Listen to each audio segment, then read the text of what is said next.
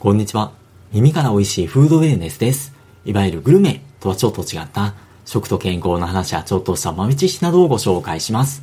さて今回は高齢者のフレイル関連、加齢によって伴う筋力の低下をいかにして防ぐのかみたいな感じの話なんですけれども、このチャンネルでもチラチラっと出てきますし、一般にも言われるんですけども、年を取るにつれて、特に40ぐらいから、だんだん筋力の低下っていうのが起こり始めていて、特に高齢世代になってから、まあ、筋力が低下してくると、まあ、身体活動量も減ってくるし、それに伴って社会的な活動も減ってくる。そして介護が必要な状態にもなりやすくなって、ひいては健康寿命にも影響してくるっていう風に考えると、やっぱ筋力の低下ってなるべくやっぱり防ぎたいなってところがあると思います。そもそもなんで年を取るにつれて筋肉が低下してくるのかってところなんですけども、まり年を取るにつれて筋、タンパク質から筋肉を合成する能力が低下してくるからだっていうふうに言われていて、なので若い人と同じようにタンパク質を取ったとしても、そこから筋肉を合成する量が減ってしまう。なので、高齢者の方がむしろそれよりも若い人と比べて、もう少しタンパク質を余分に取った方がいいかもしれないねっていうふうな話が言われていて、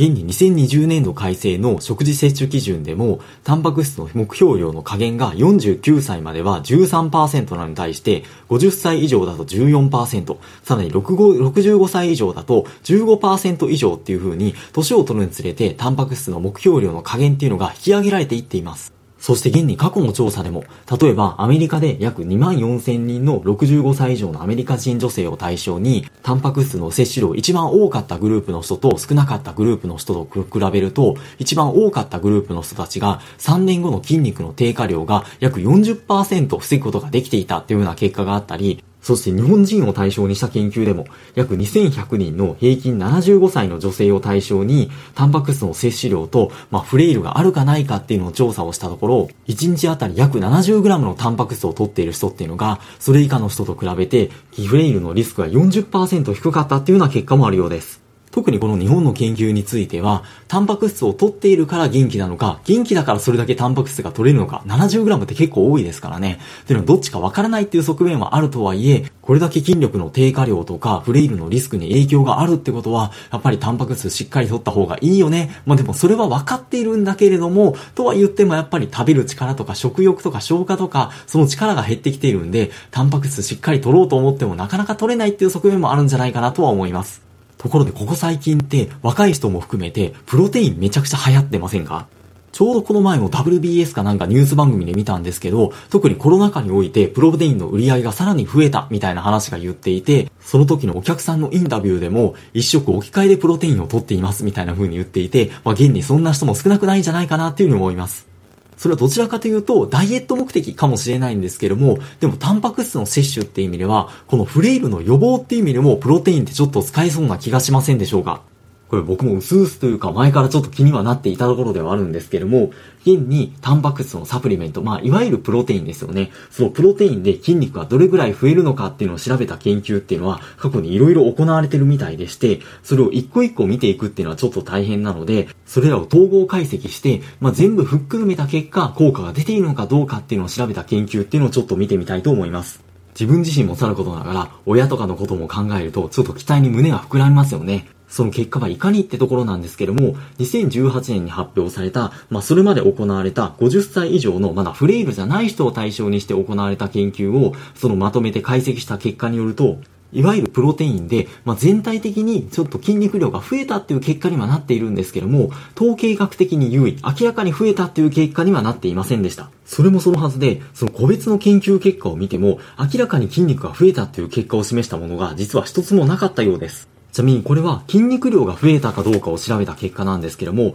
他にも筋力、例えば腕の筋力と足の筋力、まあ上半身と下半身ですよね。まあそれらを調べた研究をまとめて解析した結果でも、やはりプロテインを取ったことで増える傾向はあったけれども、その統計学的に明らかに増えたっていう風な結果にはなっていなくて、他にも歩く速度とか、椅子から立ち上がる速度、まあこれ生活活動に直結するようなものですよね。まあそれとの関係を調べた研究でも、やはり改善の傾向は見られるけれども、明らかに改善が認められたっていう結果にはなっていなかったようです。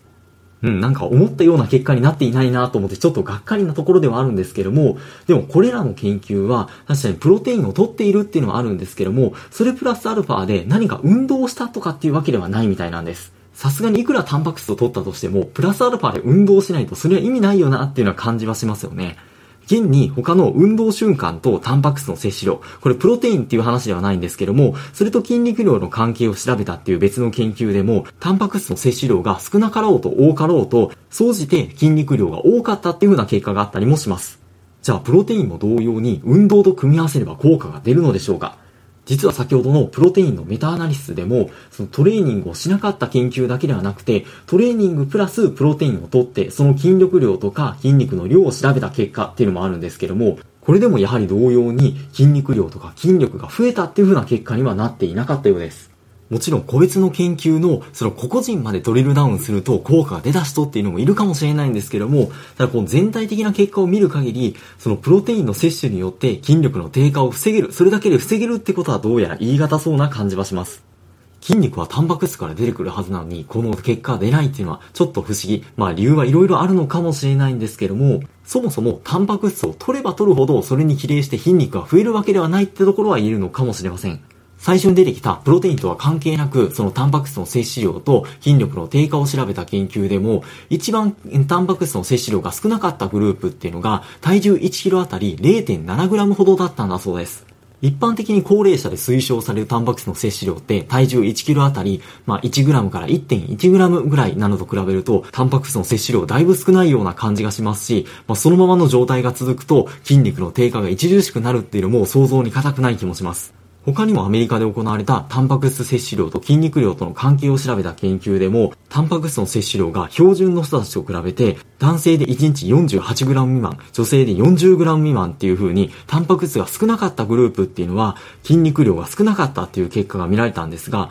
逆にそれよりも多かった、男性で1日 60g 以上、女性で 50g 以上取っていた人たちのグループっていうのは、標準の人たちと比べても筋肉量に差がなかったっていう風な結果になっています。なので、もともとタンパク質の摂取量が1リスク少なかったっていう場合は別として、普段の食事である程度タンパク質が取れている場合っていうのは、プラスアルファでプロテインとか取ったとしても、それプラスアルファで筋肉量が増えたりとか、筋肉量の低下を防いだりっていうのはそんなにないのかもしれません。逆に言うと、これでもし筋肉量改善が見られるとしたら、そもそも普段の食事に問題があるかもしれない。もう、プロテイン以前に普段の食事を見直した方がいいんじゃないかっていう風な意見もあったりして、まあ確かにそうだなっていう風な感じもしてしまいました。さらに、プロテインって賛否両論あるなっていうの感じはするんですけども、これタンパク質の取りすぎで腎臓が悪くなるみたいな話って言われたりしませんでしょうか？これ実際のところは、タンパク、すでに腎臓が弱ってる人は、まあ、タンパク質の摂取量を控えた方がいいっていうのは確かにあるんですが、特別腎臓が悪くないとかっていう場合だったら、タンパク質を少し多く取ったぐらいで腎臓が悪くなるっていう、その確定根拠は特別ないっていうふうにも言われています。